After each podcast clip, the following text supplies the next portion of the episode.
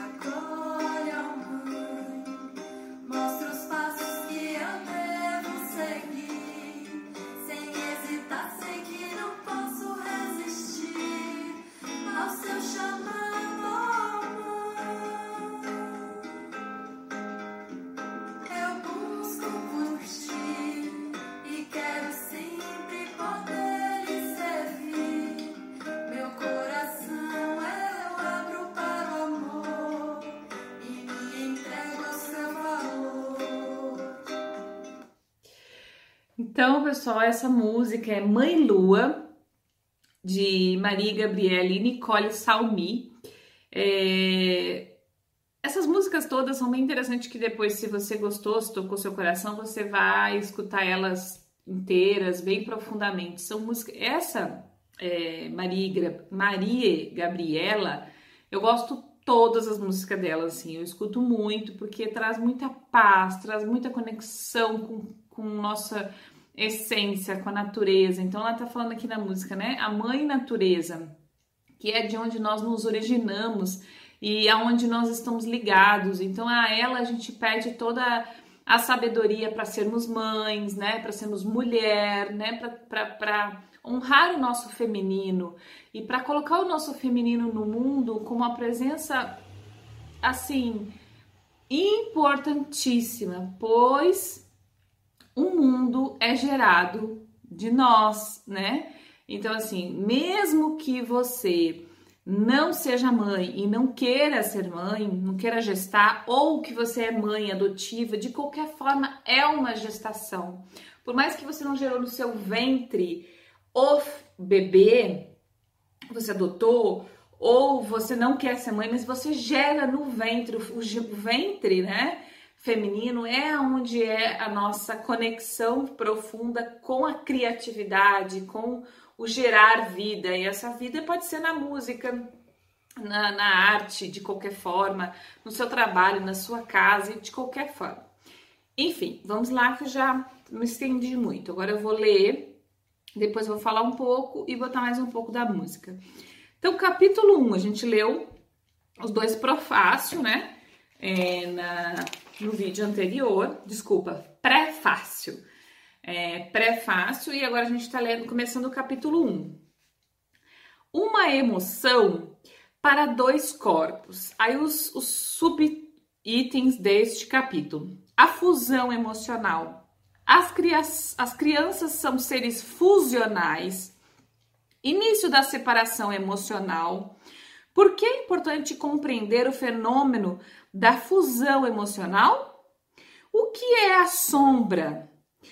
Por que é tão árduo criar um bebê? As depressões pós-parto existem ou são criadas? O caso Romina, a perda de, da identidade durante o puerpério, entre o externo e o interno. São os subitens deste capítulo. A gente vai começar a fusão emocional. Quando pensamos no nascimento de um bebê, nos parece evidente falar de separação.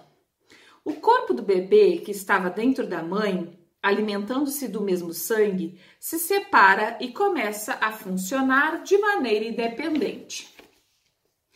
Tem de colocar em anda tem de colocar em andamento seus mecanismos de respiração, digestão, ajuste da temperatura e outros para viver no meio aéreo. O corpo físico do bebê começa a funcionar separadamente do corpo da mãe.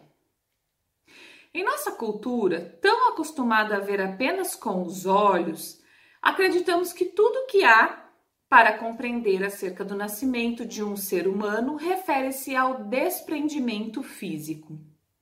No entanto, se elevarmos nossos pensamentos, conseguiremos imaginar que este corpo recém-nascido não é apenas matéria, mas também um corpo sutil, emocional e espiritual.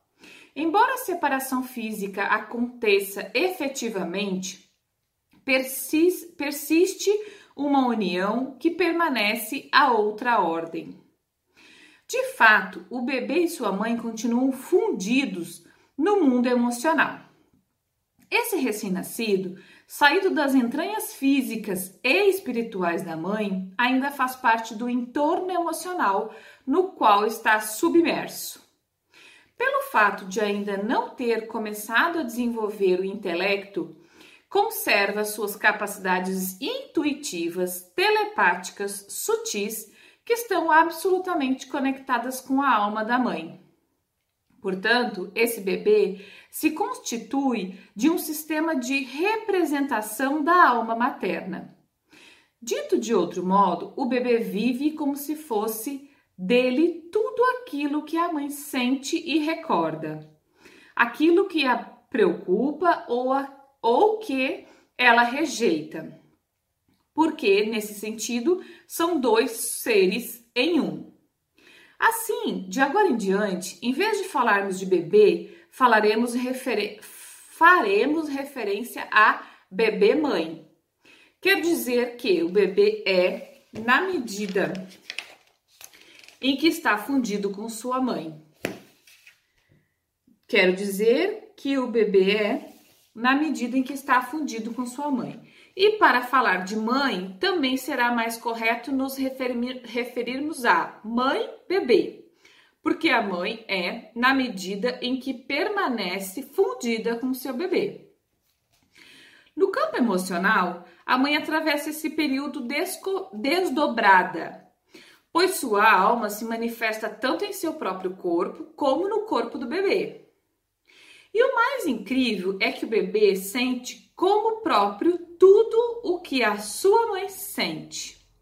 Sobretudo o que ela não consegue reconhecer, aquilo que não reside em sua consciência, o que rele relegou à sombra. Continuando nessa linha de pensamento, quando um bebê adoece, chora desmedidamente ou se altera, precisamos, além de nos fazer perguntas no plano físico, atender ao corpo espiritual da mãe, para chamá-lo de alguma maneira, reconhecendo que a doença da criança revela uma parte da sombra materna. Quando o medo ou a ansiedade nos leva a anular o sintoma ou o comportamento indesejável da criança, perdemos de vista o significado dessa manifestação. Ou seja, perdemos de vista algumas pedras preciosas que emergiram do vulcão interno da mãe, trazendo mensagens exatas para ela mesma, cujo desconhecimento seria lamentável. Nossa tendência costuma ser rejeitar as partes de sombra que escoam pelos desvão da alma. Por algum motivo, se chama sombra. Não é fácil vê-la, nem reconhecê-la, tampouco aceitá-la, a menos que insista em se refletir nos espelhos cristalinos e puros que são os corpos dos filhos pequenos.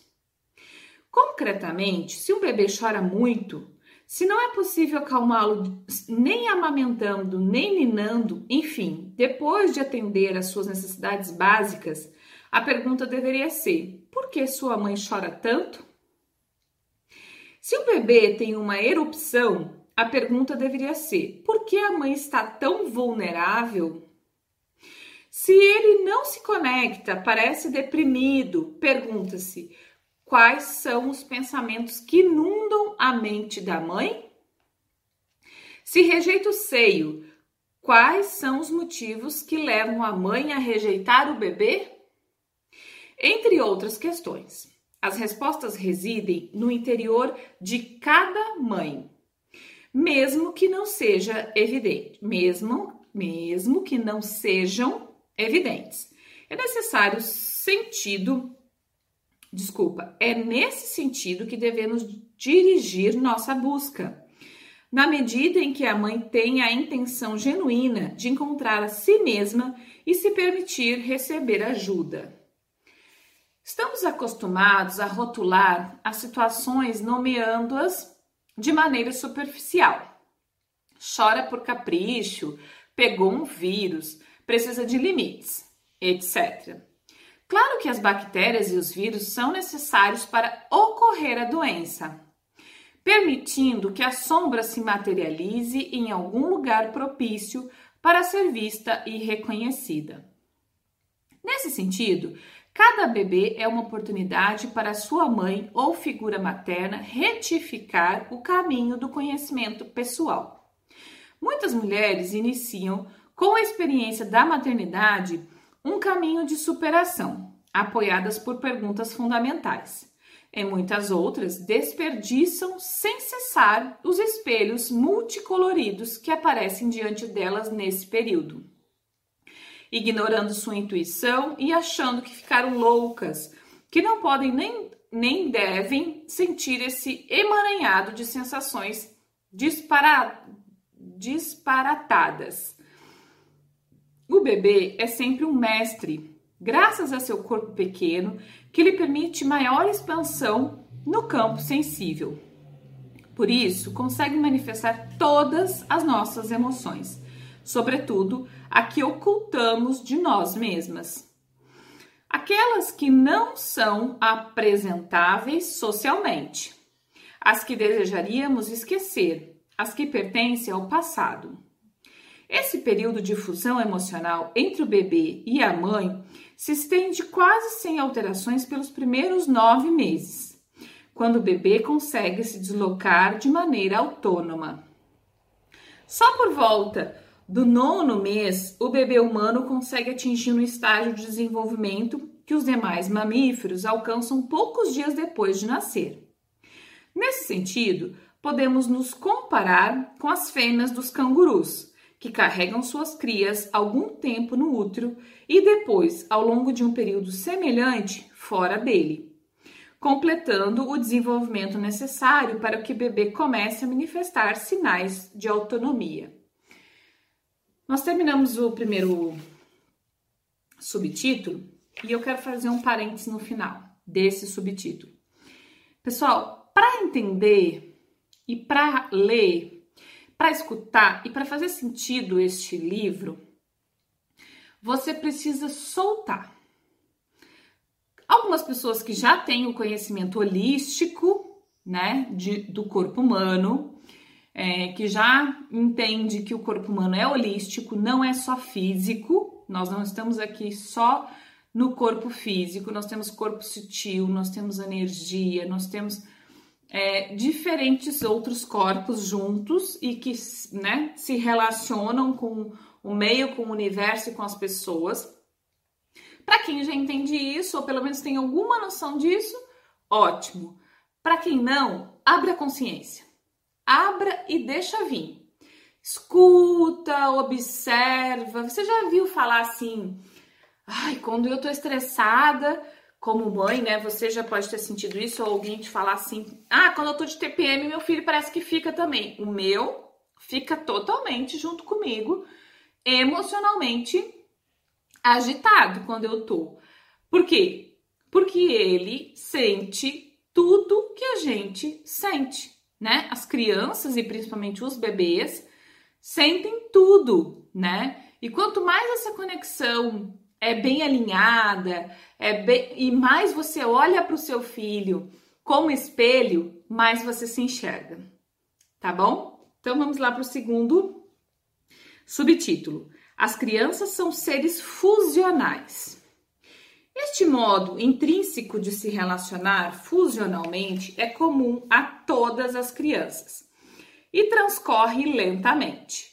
De fato, o recém-nascido que, que que só está fundido com a emoção da mãe ou da figura materna, necessita, à medida que vai crescendo e para entrar em relação com os demais, ir criando laços de fusão com cada pessoa ou objeto que ingressa em seu campo de intercâmbios.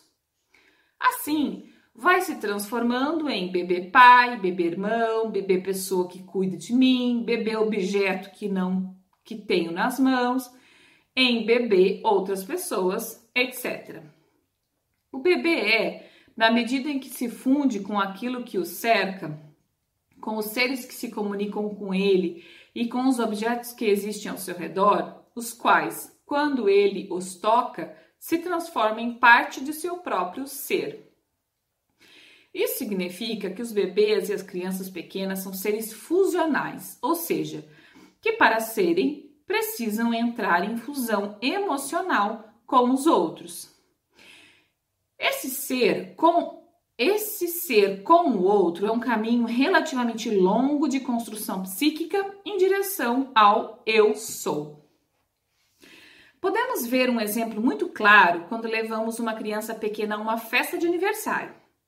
As mães, as mães ficam ansiosas para que ela participe da empolgação mas o pequeno não consegue sair da barra da saia do adulto.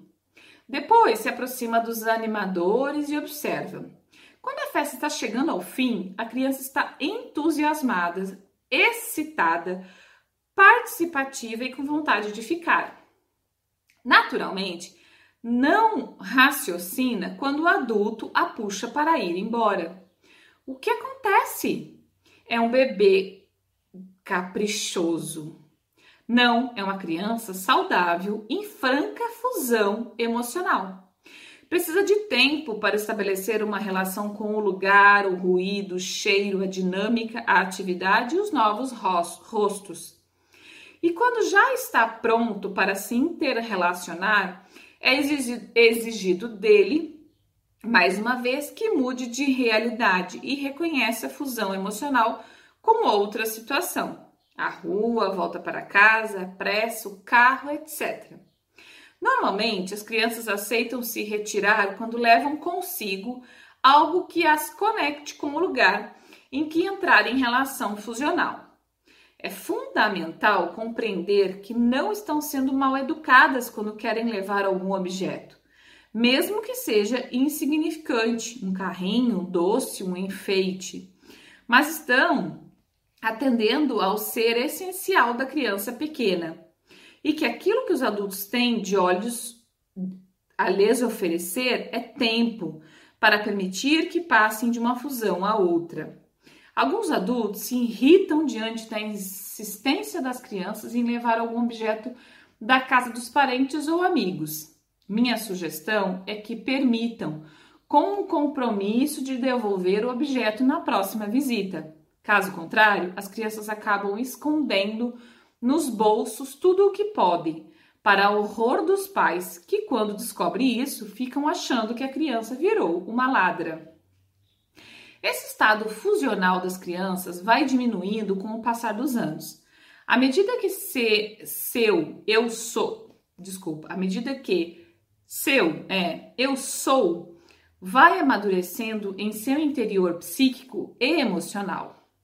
Mas cabe destacar que uma criança que foi levada a suportar grandes separações quando era muito pequena tenderá a permanecer em relações fusionais por muito mais tempo. Na idade, idade adulta, isso se transforma em relações possessivas, cansativas, baseadas em ciúmes e desconfiança, que na realidade não passam de um grito desesperado de quem não quer ficar extremamente só. Então, terminamos o segundo subtítulo que fala da, das crianças serem fusionais, né? Gente, esse livro é tão maravilhoso, por isso que eu peço assim para você abrir a consciência e acompanhar. Porque vai dando exemplos, ela vai é, falando de casos e de, de, de, de, referências que a gente vive no dia a dia com criança, que faz muito sentido. Eu estava agora mesmo lendo isso aqui pensando, meu filho já tem sete anos. E agora, nesse fim de semana do feriado que passou, né? Nós estamos no dia 19 de on, do 11. Eu tô fazendo esse vídeo dia 19 do 11. Ele vai ser publicado nas próximas segunda-feira, né? Que vai ser. É, vai ser 22. Mas enfim, foi no feriado é, que teve de 15 de novembro. Nós chamamos pessoas para vir aqui em casa, uns casais de conhecido, amigo, coisa. Quando as, as mulheres chegaram, né, duas mulheres um pouco mais velhas assim, dos casais, não tinham criança, o casal que tinha criança ia chegar mais tarde, ele ele não quis um contato assim de imediato, ele ficou se fazendo de vergonha e foi pro quarto, quis correr, não sei o que, filho, vem cá, vem cá cumprimentar, não sei o que. E a gente tem uma coisa de, que vem da nossa educação, que a gente insiste numa questão de que é falta de educação da criança, né? Que a criança não é educada, que ela precisa cumprimentar, que ela precisa aquilo, precisa aquilo, precisa aquilo, e a gente acaba forçando os nossos filhos a um contato que naquele momento eles não estão prontos, né? Mas é uma coisa realmente difícil porque é uma coisa muito arregada em nós. Essa cobrança da educação das crianças, que as crianças que não são aquelas que, que chega pessoal em casa, oi, tudo bem, cumprimenta, a gente diz, ai, que bonitinho, que educado, que não sei o quê. Mas não necessariamente ele tá é, bem com ele mesmo internamente. Às vezes ele foi muito cobrado, muito calado para fazer aquilo, né? Forçado. E isso é, é, resulta em problemas muito graves na, na vida adulta, né? Mas enfim, o meu filho, é, no primeiro contato, eu disse: filho, vem cá, cumprimenta elas, não sei o quê. Aí ele fazendo, saindo, indo lá pro quarto, que tava com vergonha, não sei o quê. Eu dei uma insistida, ela disse, não, deixa pra lá, não sei o que, daqui a pouco ele veio. Eu dei mais um pouquinho de insistida, ele saiu pra lá. Daqui a pouco ele veio pronto, assim, eu, eu meio que deixei pra lá, ele veio pronto, né? Veio já com, com, com condição emocional daquele contato. Pronto, levou elas para dentro do quarto, mostrou o quarto deles, mostrou a casa, mostrou o cachorro, mostrou a horta elas, elas ficaram doidas, assim, né? Porque, nossa, como ele conversa, como ele é isso, como ele é aquilo, não sei o quê. Mas inicialmente ele precisava daquele tempo, né? Que eu posso confessar para vocês que talvez eu não tenha tido a melhor forma de agir, eu dei uma insistida, eu disse, não, filho, vem cá, não sei o quê. É, não briguei, mas eu acho que eu acabei insistindo. Eu fui deixando, mas assim, meio que insistindo, assim, né? E... Mas ele veio no tempo dele, e foi super simpático, cumprimentou, levou para olhar tudo, para olhar o quarto dele, para olhar isso. E foi super simpático. O que, que aconteceu na hora de ir embora? Justamente a mesma coisa de novo. Ele não queria dar tchau, ele não queria né, nenhum contato. Por quê? Porque ele não queria que fosse embora, né? Porque para ele tava bom aquela, aquele povo, tinha uma criança aqui, ele tava brincando, não sei o quê. Então, ele custou um pouquinho, se soltou, ficou bem. Depois ele não queria que fosse embora, porque era uma situação que estava boa para ele, ele já tinha se acostumado, né, com aquela situação. E aí depois ele fez a mesma coisa na hora de ir embora. Não queria dar tchau, né? Não queria dar tchau porque e isso acontece muito com as crianças, muito, muito, muito. Com meu filho já aconteceu várias vezes. Porque é exatamente isso que ela fala aqui. É a necessidade das crianças é, diferente. E não é que é diferente da nossa, para falar a verdade. A gente foi educado para seguir algumas regras muito dolorosas para o nosso emocional, né? Se a gente parar para pensar, a nossa, a nossa educação, eu, por exemplo, tenho 35 anos, você, eu não sei que está me ouvindo, mas essa base, um pouco mais, um pouco menos, tem uma criação, e ainda hoje ainda tem, a gente tem uma criação ainda muito é, agressiva emocionalmente com as crianças, né? A gente, por, por não querer passar vergonha, entre aspas, ou para que os outros não saiam dizendo que o seu filho é isso, aquilo, aquilo outro, é mal educado, é não sei o quê, a gente impõe algumas coisas, e isso é até perigoso, né? A gente acaba às vezes impondo assim, não, dá um abraço no fulano, beija fulano, né? A gente tem essas coisas assim, cumprimenta, mas até esse contato físico, se a criança não está tranquila para fazer, a gente não pode forçar.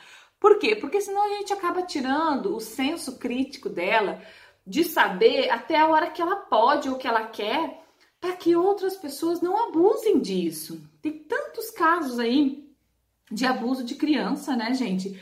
E se a gente não permite que eles tenham o, o seu próprio espaço de sentir, de querer ou não querer, né? Esse contato físico, principalmente, né? É, de se sentir bem e ele ter a liberdade de dizer sim ou não, a gente não está ensinando eles a terem esse direito diante de uma pessoa que pode estar querendo mal deles, né? É, a gente força e aí eles pensam assim, ah, eu tenho, eu tenho que aceitar com coisa e aí acaba às vezes é, é, é na hora que eles precisam ter esse, esse, como é que fala? esse feeling, né, de sentir o que eles querem, aí foi atropelado pelos pais e eles não, não, eles perdem, né? Isso, enfim. Mas é um exemplo, né, que ela falou aqui dessa questão e para as crianças menores muito mais, né?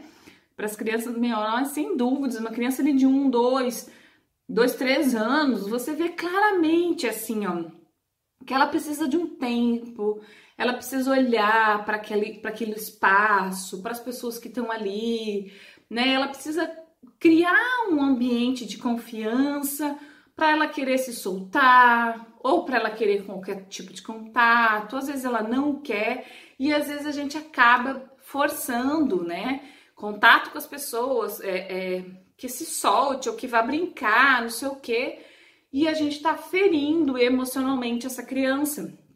E aí depois ela, nossa, é, é tanta coisa que pode acarretar para a vida da adolescência e para a vida adulta, né? Ela não, ela não tem espaço, por exemplo, uma criança que foi tão ferida emocionalmente nesse sentido, é, ela na vida adulta, ela perde o feeling de, de até onde ela pode se fusionar, né, com o outro e, e de que hora ela pode fazer isso. Ela, ela é, acontece muito de ela já, já chega se fusionando, assim, necessitando do outro para qualquer coisa e, e, não, e não, não vive a, a, vida, né? Isso tem tantos casos. É, e eu vou te dizer que eu acho que, assim, da educação que nós tivemos, é quase que todos. Eu mesmo sou uma pessoa que hoje, passando por análise, né, me conhecendo, eu vejo que muito eu, eu fui uma pessoa, e, e tem muito traço disso ainda, de exigir muito do outro esse esse se fusionar a mim para que eu esteja bem, né? Eu sozinha é, é, eu tenho falta, né? E isso são as faltas que a gente tem na infância, né? São as formas que os nossos pais nos criaram. Isso também é questão de cultura do tempo, né? Do, da época. mas a gente precisa mudar isso. E é isso que esse livro vem fazer. Vários outros estudos, né? E é isso que eu tenho buscado muito estudar e conhecer muito sobre isso para que a gente não não não impacte tanto, né, no emocional dos nossos filhos, certo? Pessoal, por hoje é isso. Não adianta eu querer muito mais, tá? Então eu li dois é, subtítulos do primeiro capítulo. O próximo é Início da Separação Emocional. Eu vou ficar aí entre 30 40 minutos, não quero me estender muito e também não adianta, não vai ser muito curto, né?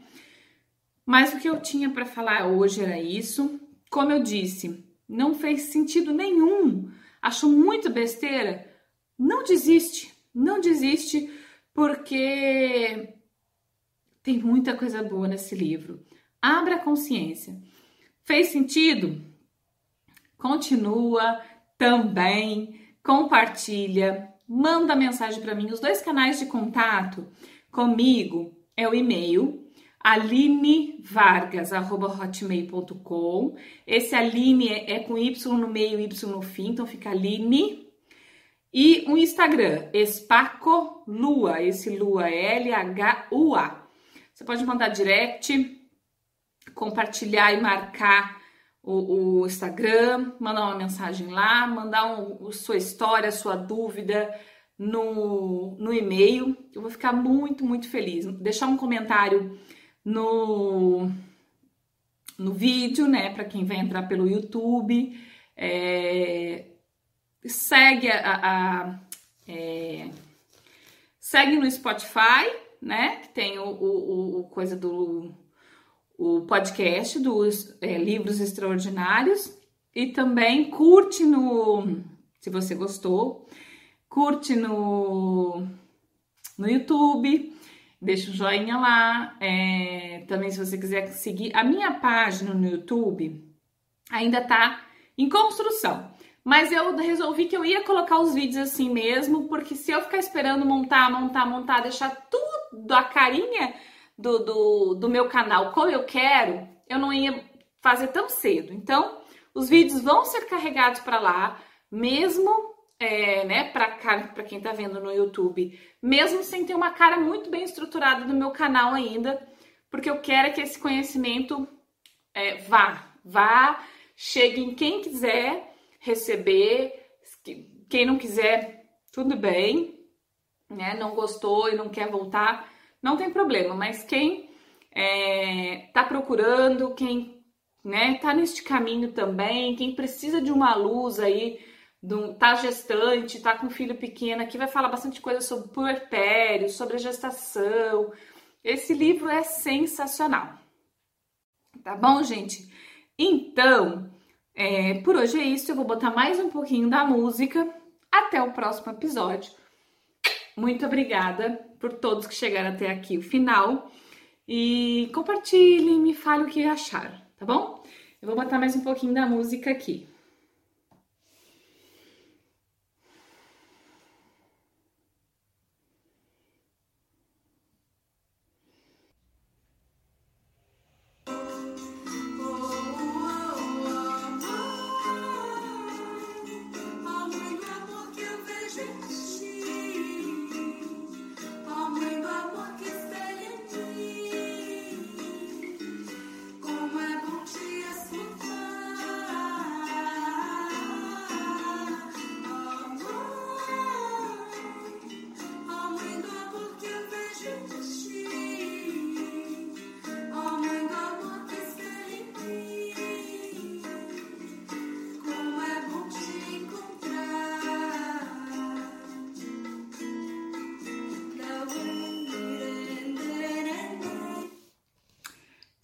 Pessoal. Muito obrigada, um grande beijo, até o próximo episódio.